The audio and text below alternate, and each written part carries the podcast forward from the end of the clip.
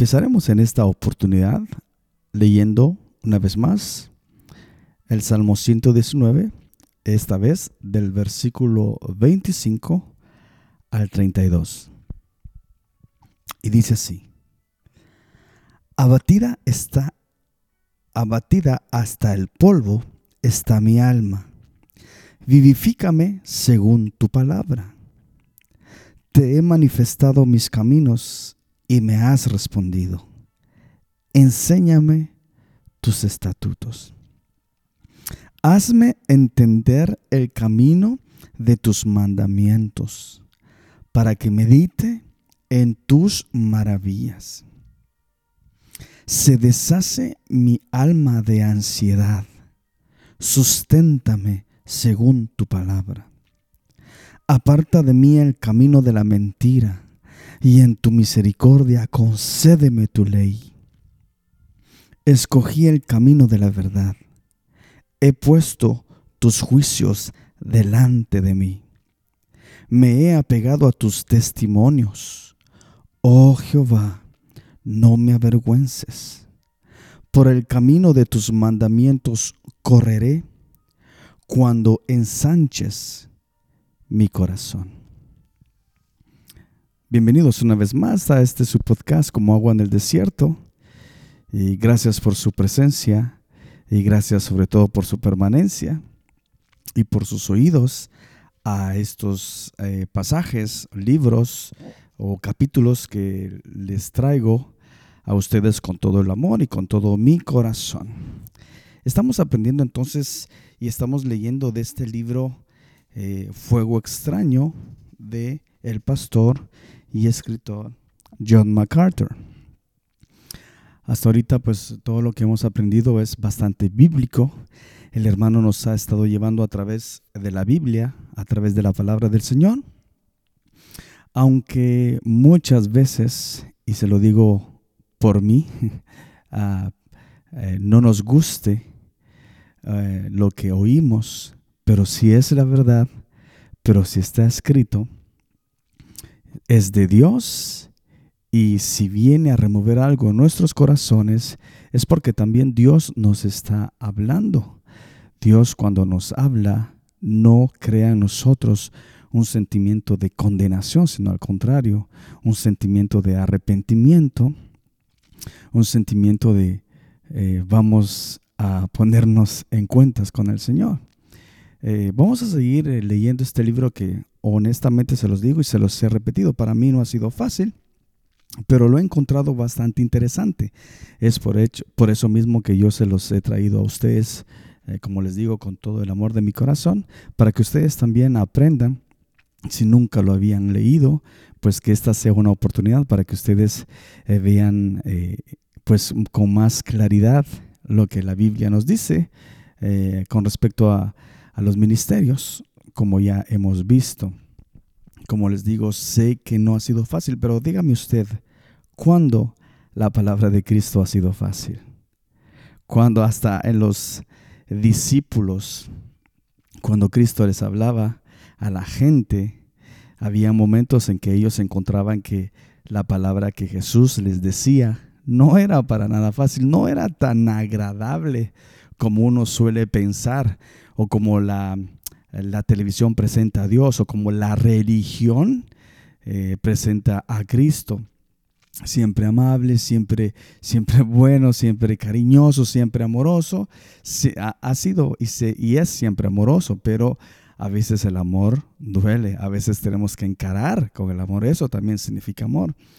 Y se me venía a la mente hablando de que la palabra de Dios no es siempre pues como muy agradable a escuchar. En aquella oportunidad eh, que está en Juan es 6, en una oportunidad cuando Cristo eh, les estaba hablando y en el versículo 60 dice así, al oírlas, muchos de sus discípulos dijeron, dura es esta palabra ¿quién la puede oír?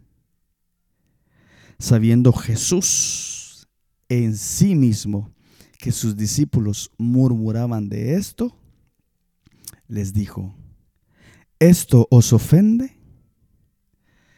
Entonces, eh, se me venía esa oportunidad eh, y yo creo que muchas veces, así como este libro, pues a veces encuentro cosas que pues tal vez no tanto me ofenden o quizás sí, pero me, me confrontan y me llevan y me encaran y me desafían la manera de pensar y de, y de enseñanza que había tenido desde hace tiempo.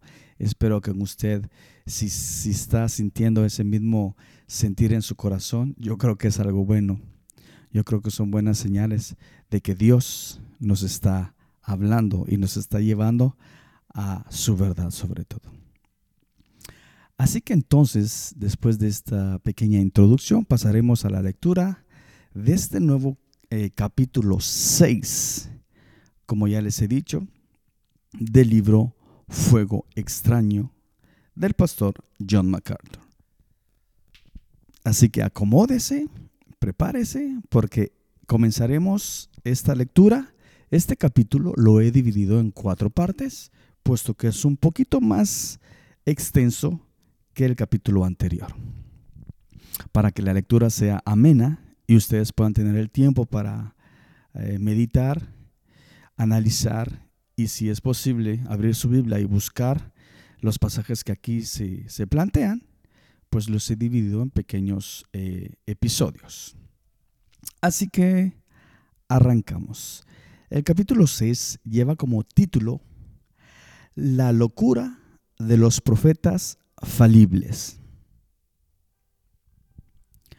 Pozos secos, árboles sin fruto, olas embravecidas, estrellas errantes, bestias brutas, manchas horribles, perros que comen sus propios vómitos, cerdos amantes del barro y lobos voraces. Así es como la Biblia describe a los falsos profetas, segunda de Pedro 2 y Judas. El Nuevo Testamento se reserva sus palabras más duras de condena para aquellos que falsamente pretenden comunicar una revelación de parte de Dios. Y lo que la Biblia condena, también nosotros lo debemos condenar y hacerlo con el mismo vigor y fuerza. Sin embargo, apliquemos estos mismos epítetos a los falsos maestros de hoy y es muy probable que seamos etiquetados como no caritativos o incluso anticristianos. El espíritu ecuménico de la época se retracta con cobardía sin denunciar el error, incluso cuando las escrituras lo garantiza explícitamente. El crecimiento del movimiento carismático ha agravado el problema fomentando y ofreciendo una plataforma para todo tipo de personas que hacen declaraciones ridículas, extra bíblicas y a menudo completamente antibíblicas en el nombre del Espíritu Santo. Los fieles cristianos necesitan desesperadamente despertar y hablar en contra de la libre circulación de falsas profecías que han entrado en la iglesia tras la estela del movimiento carismático. El Nuevo Testamento advierte repetidas veces que los más peligrosos falsos profetas son los lobos que vienen con piel de oveja o se disfrazan como ángeles de luz con el fin de introducir sus mentiras. Ellos nunca negarían a Cristo ni se opondrían al Espíritu Santo abiertamente. Más bien, vienen en el nombre de Cristo y proclaman la autoridad del Espíritu Santo se infiltran en la iglesia por medio de la pretensión y el subterfugio. Y ahí es donde hacen su daño real. Hablando del fin del mundo, el Señor Jesús explicó, y muchos falsos profetas se levantarán y engañarán a muchos, porque se levantarán falsos cristos y falsos profetas, y harán grandes señales y prodigios, de tal manera que engañarán, si fuere posible, aún a los escogidos. Mateos 24, 11 y 24. El apóstol Pablo advirtió igualmente a los ancianos de Éfeso. Por tanto, mirad por vosotros y por todo el rebaño, porque sé que después de mi partida entrarán en medio de vosotros lobos rapaces, que no perdonarán, perdonarán al rebaño. Y de vosotros mismos se levantarán hombres que hablen cosas perversas para arrastrar tras sí a los discípulos. Hechos 20 del 28 al 30. Pedro también reconoció que estos estafadores se infiltran en la iglesia profesando falsamente haber sido redimidos por Cristo, como les dijo a sus lectores. Pero hubo también falsos profetas entre el pueblo de Israel, como habrá entre vosotros falsos maestros que introducirán encubiertamente herejías destructoras y aún negarán al Señor que, les, que los rescató, atrayendo sobre sí mismos destrucción repentina. Segunda de Pedro 2.1. Se podrían añadir otros pasajes, tales como Primera de Juan 4.1 y Judas 4. Pero el punto es claro. Los falsos profetas representan una verdadera amenaza para el cuerpo de Cristo. Por supuesto, los falsos profetas no se anuncian como herejes hipócritas. Vienen vestidos de ovejas, se disfrazan como ángeles de luz y prometen libertad a los demás, mientras que ellos mismos son esclavos de sus concupiscencias pecaminosas.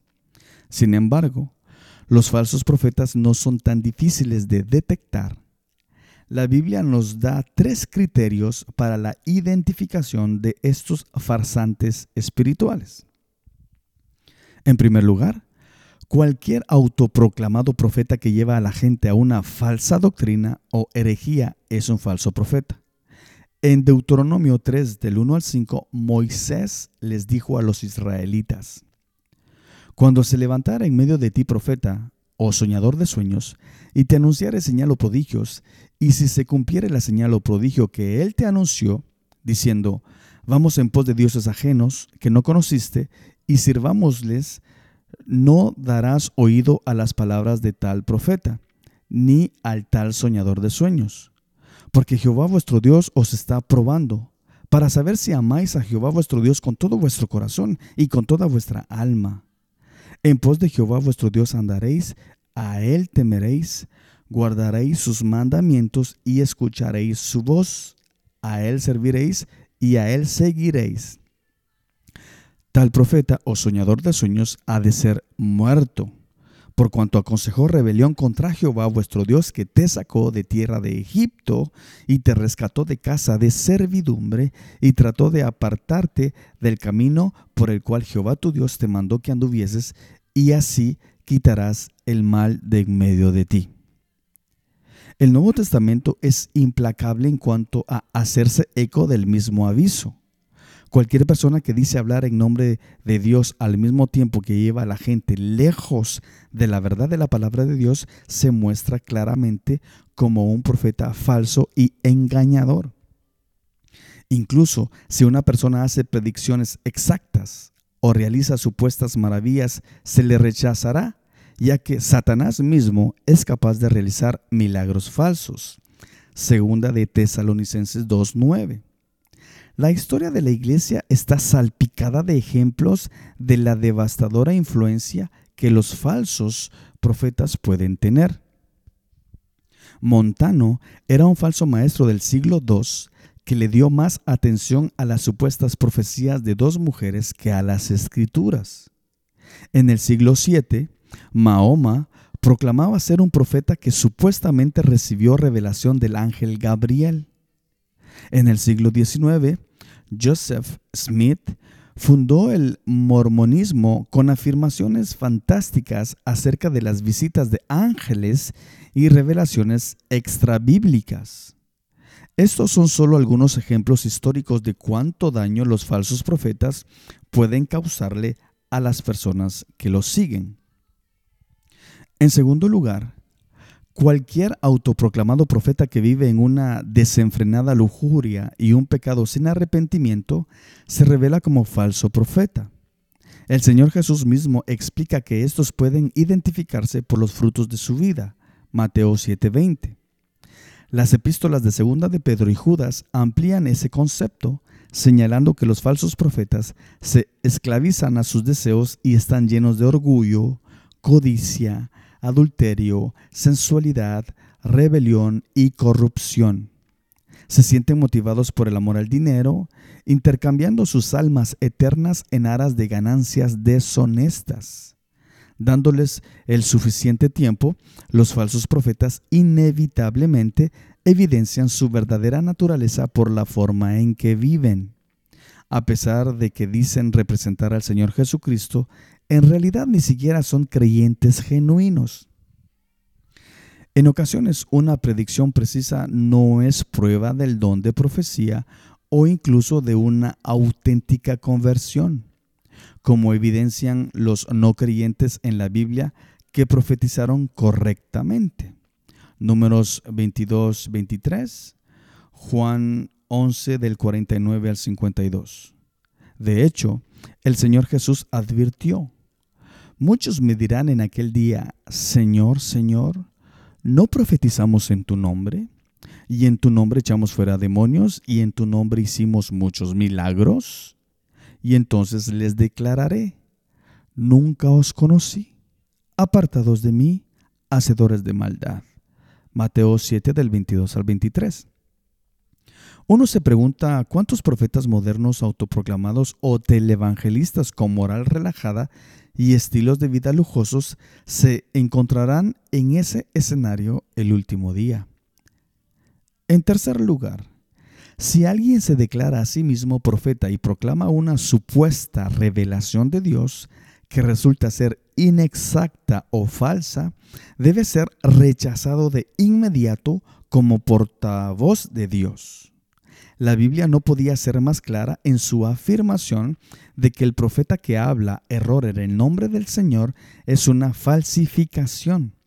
En Deuteronomio 18 del 20 al 22, el Señor mismo les dijo a los israelitas, el profeta que tuviera la presunción de hablar palabra en mi nombre, a quien yo no le haya mandado hablar, o que hablara en nombre de dioses ajenos, el tal profeta morirá.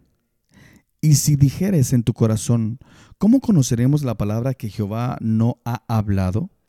Si el profeta hablare en nombre de Jehová y no se cumpliere lo que dijo, ni aconteciere, es palabra que Jehová no ha hablado. Con presunción la habló el tal profeta. No tengas temor de él.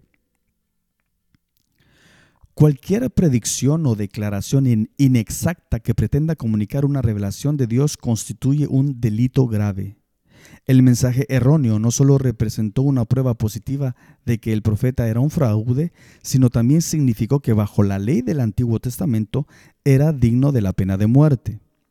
Dios no toma a la ligera el delito de los que erróneamente presumen hablar por él, diciendo, así dice el Señor, cuando en realidad el Señor no ha hablado.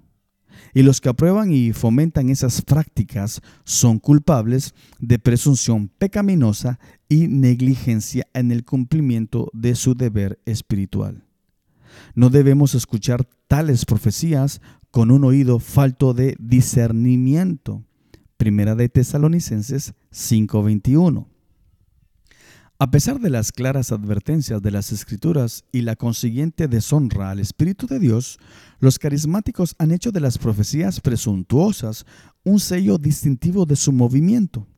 Ellos han creado un terreno de cultivo fértil para los falsos profetas, otorgándole una plataforma de autoridad a cualquiera lo suficientemente atrevido para ponerse de pie y decir que ha recibido una revelación directa de Dios no importa lo ridícula o blasfema que sea. En los capítulos anteriores ya hemos estudiado algunas de las diversas herejías que son toleradas e incluso promovidas dentro de las filas carismáticas, por lo general legitimadas por una palabra profética de algún tipo. Y hemos señalado brevemente los numerosos escándalos que de continuo afectan las vidas de, los líderes carismáticos más visibles y reconocidos incluyendo a los que dicen ser los profetas de hoy.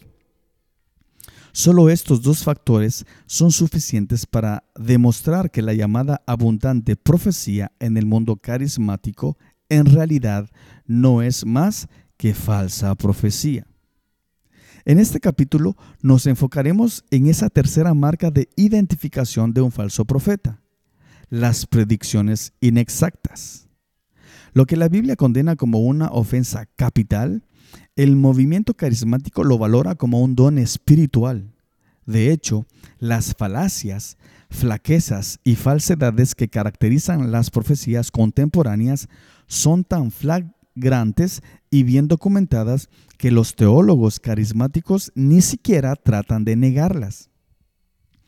El profeta carismático Bill Hammond contradice Deuteronomio 18 cuando afirma, no hay que apresurarse a llamar a alguien falso profeta simplemente porque algo que dijo era inexacto. Fallar un par de veces en la profecía no hace un profeta falso. Ningún profeta mortal es infalible y todos son susceptibles de cometer errores. Jack Deary está de acuerdo, argumentando que si un profeta fallara tan mal que su profecía tuviera efectos destructivos inmediatos en la vida de las personas, aún esto no lo hace un falso profeta. Sin embargo, eso no es en absoluto lo que enseñan las escrituras. Los profetas son juzgados no por la cantidad de detalles correctos, ya que incluso los endemoniados a veces pueden hacer predicciones correctas, Hechos 16, 16, sino por las veces que se equivocan. Los que comunican palabras reveladoras, en particular provenientes de Dios, deben hacerlo sin error. De lo contrario, demuestran ser unos mentirosos. Quizás la admisión más extraña del error profético moderno se produjo durante un intercambio prolongado entre los autoproclamados profetas Mike Bickle y Bob Jones, dos de las figuras más conocidas asociadas a los profetas de Kansas City. Al discutir el tema de las eh, visiones y revelaciones, Bickle le pidió a Jones que hablara de las numerosas veces en que sus profecías se habían equivocado. He aquí una transcripción de la conversación. Mike Bickle. Cuénteles sobre el error en su vida, el grado de error que usted ha tenido y el grado de exactitud, porque quiero que la gente entienda un poco acerca de eso. Bob Jones. Eh, bueno, he tenido un montón de errores en mi vida. Recuerdo una vez que me llené de orgullo. Cada vez que me lleno de orgullo, vaya, papá Dios sabe cómo hacer estallar mi burbuja. Así que me dejé llevar por el orgullo y convoqué a una iglesia a un ayuno de tres días y les dije que ciertas cosas iban a suceder. De modo que llevaron a cabo el ayuno. Fue terrible. Después de tres días de ayuno, fue espantoso. Y el espíritu ni siquiera se presentó esa noche. Mike Bickle. ¿Usted llamó a la gente a ayunar? Bob Jones. Seguro, lo hice. Y no era algo del Señor, sino que era mi orgullo quien hablaba. Pensé que podría forzar al Señor a que hiciera algo por medio del ayuno, pero descubrí muy rápido que no podía. Así que había un montón de ancianos santos que estaban listos para apedrearme. Por eso estuve dispuesto a salir de ahí e irme a casa como buen profeta y renuncié. Entonces grité, chillé y finalmente me fui a dormir. Entonces el Señor vino y, me tomó de mi mano. Y en mi visión, yo era como esta niñita que se encuentra justo aquí. Solo que yo estaba en una forma mucho peor, porque usaba pañales y realmente me había orinado encima y me corría por mis dos piernas. El Señor me tomaba de la mano y yo estaba llorando desconsoladamente. Y escuché como una especie de voz hablar, algo desconcertada, puedo decir. ¿Qué le sucedió a Bob? Y mi consejero celestial habló y dijo, tuvo un accidente. Mike Bickle dijo algunas palabras equivocadas. Bob Jones, sí, tuvo un accidente. Se ensució el pañal. Y yo pensé, ah muchacho, aquí viene. Y entonces, en realidad, tuve una sorpresa. Una voz suave y tierna me dijo, ese chico necesita más seguro. Déjale saber que lo tenemos cubierto contra accidentes. Dale una póliza de seguros más alta. Eso no era lo que yo estaba buscando, porque recién había renunciado. Límpialo. Dile que regrese al cuerpo y que profetice el doble. Esta vez hará lo que yo diga. Lo siguiente que supe fue que estaba de vuelta en la cama. Me desperté chorreando sudor. Mike Bickle. Así que ha habido errores, toda una serie de errores. Bob Jones. Ah, cientos de ellos. Los comentarios de Jones ilustran dos de los principales problemas con la profecía moderna. Está llena de errores e imprecisiones y abunda con un nivel de locura sacrílega que sin duda no encuentra su fuente en Dios. Jones pudo justo haber elegido la analogía correcta al comparar sus errores proféticos con un pañal sucio, pero está equivocado acerca de todo lo demás. Sus afirmaciones en cuanto a ser un verdadero profeta son obviamente falsas. Él no tiene verdaderas visiones del cielo y Dios ciertamente no le ha dado un seguro que le permita salirse con cientos de errores como si no fuera gran cosa. Menos de tres años después de esa entrevista, Bob Jones fue retirado temporalmente del Ministerio Público por la Metro Vineyard Fellowship de Kansas City, en, Kansas, cuyo pastor principal no era otro que Mike Bickle. Había salido a la luz que Jones estaba usando falsas profecías como un medio eh, para ganarse la confianza de las mujeres de quienes después abusaba sexualmente. Los pecados por los que fue removido del ministerio incluyeron el uso de sus dones para manipular a la gente a fin de satisfacer sus deseos personales, mala conducta sexual, rebelión contra la autoridad pastoral, calumnias a los líderes y la promoción de la amargura en el cuerpo de Cristo. Sin embargo, regresó a los escenarios carismáticos después de un corto receso y mientras escribo esto, todavía está hablando en las iglesias carismáticas, presentándose a sí mismo como un profeta ungido de Dios y haciendo profecías que son demostrablemente falsas y a menudo patentemente ridículas. Miles de carismáticos crédulos todavía están pendientes de sus palabras, como si todo el escándalo y la falsa profecía nunca hubieran sucedido. El hecho de que la biografía en la internet de Jones compare su ministerio a la del profeta Daniel solo aumenta la naturaleza blasfema de todo el fiasco. Bueno, hasta aquí entonces dejaremos esta primera parte de este tremendo capítulo. Gracias por su atención y reciban las bendiciones del cielo desde el salón de mi casa en la ciudad de Montreal, Quebec, en Canadá. Hasta la próxima.